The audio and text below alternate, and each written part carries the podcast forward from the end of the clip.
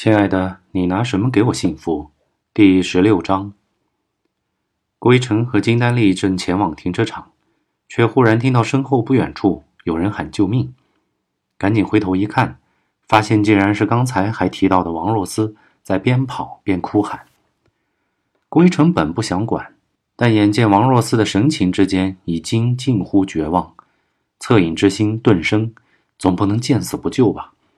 郭一成赶紧向王若思叫道：“王若思！”王若思听到郭一成的声音，停下脚步，定睛一看，便向郭一成和金丹丽冲了过来。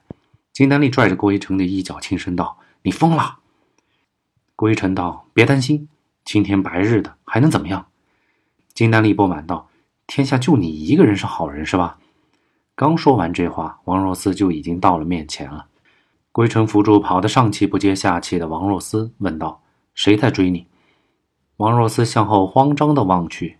是钱海明的人，郭一晨道：“走，跟我们来。”说罢，带着王若思一起来到了停车场。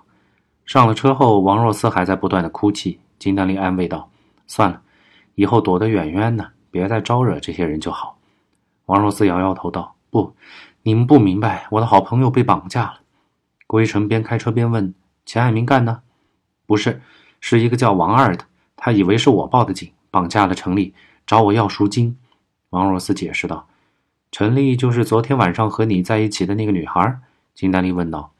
王若思点点头，说：“现在我也不知道该怎么办才好了。”魏成道：“那王二绑架陈丽，钱海明竟不过问。”王若思哭诉道：“王二是直接和我联系的，可我再也不敢靠近钱海明了，当然也就没有告诉他。”归尘想了想，连珠炮般的问道：“钱海明到底是个怎样的人？”这个王二又怎么会背着钱海明这么做呢？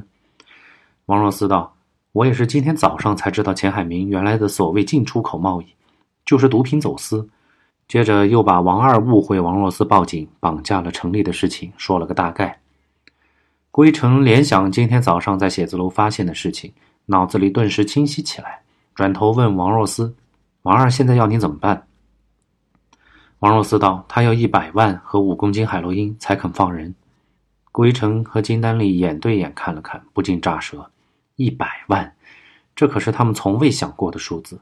还有海洛因，按照国家现行的法律，贩卖超过五十克就是死罪了。王二这一张口就是五公斤，如何能不叫郭一成和金丹丽吃惊？郭一成吞了口唾沫，道：“我看得报警。”王若思叫道：“绝对不行！”王二说：“看见警察就杀人。”金丹丽此时也没有主意了，毕竟事情太大。不是自己就能够承受的，于是望向郭一成。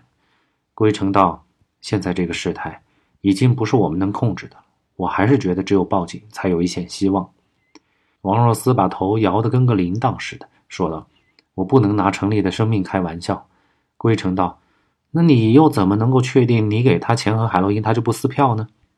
反正他拿了钱肯定是要跑的，没钱更是要跑。他们今早杀了人，不跑才怪呢。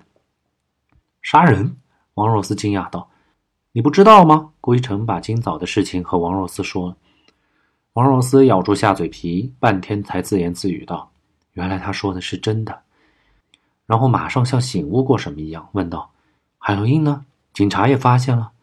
金丹丽也道：“是啊，发现了。”郭一成反应过来：“哎呀，现在你即使愿意让钱海明出面也不行了，海洛因都被警察带走了。”王若思又焦急起来。金丹丽赶紧劝道：“办法总会有的。”话虽这样说，可自己心里却也没有底。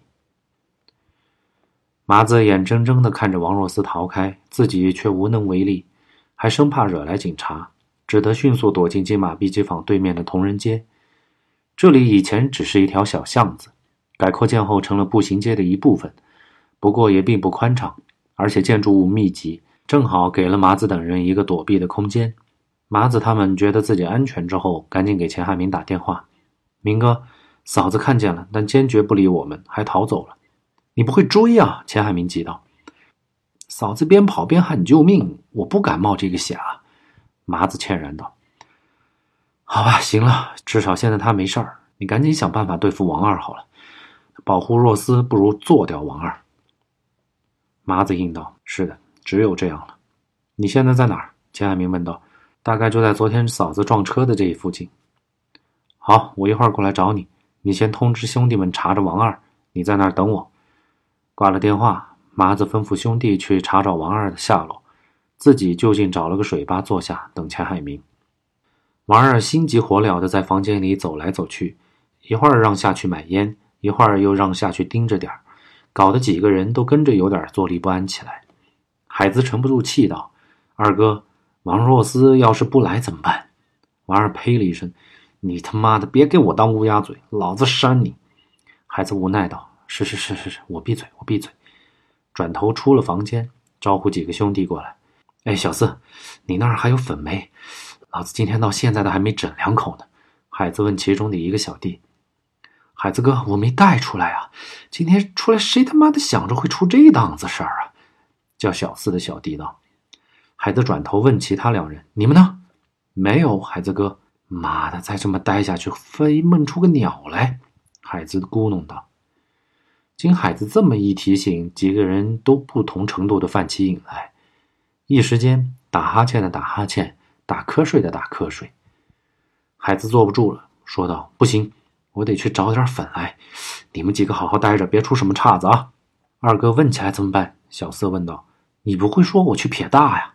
海子怒道：“说罢还佯作要打人一样。”小四吓得一躲，不敢再作声。海子下了楼，其实他根本没有办法去找到海洛因，只是实在憋得慌，才打算出来走走。海子到巷口买了包烟，点上一根，狠狠地吸口，却丝毫感觉不到来劲儿。不吸还好，吸了更是毒瘾大作，顿时只觉天旋地转，鼻涕口水直流。海子紧紧抓住那一丝清醒，赶紧原路返回，生怕自己在路上原形毕露。这时候可不是招惹警察的时候，可海子万万没有想到的是，他的一举一动已经被麻子的一个躲在隐蔽处的手下李自省清清楚楚地看在了眼里。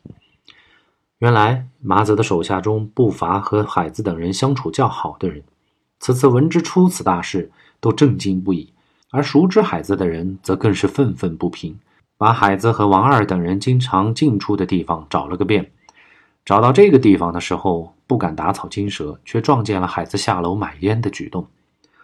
李自省掏出手机给麻子报告：“麻哥，找到海子了，但是不确定王二是否和他在一起。在什么地方？就在凤凰村，是一个城中村。我一个人怕是看不过来，先看着。我和明哥一会儿就过来。”钱海明见到麻子，麻子把情况说了。钱海明道：“若思和那小子在一起，暂时不会有事儿。”但王二是个大麻烦，不把他处理了，不仅威胁着若斯的安全，连我们迟早都会犯在他手上。事不宜迟，赶紧走。但自省刚才也说了，不确定王二是否就和海子在一起。他们几个一起去抛尸的，王二反了，海子那么没脑子的人，其他几个小子只会瞎起哄。你还要怎么确定？何况几个人到现在没有一个主动跟我们联系的。钱海明急道。麻子似乎永远不会着急，说道：“明哥别急，我们过去看看就知道了。”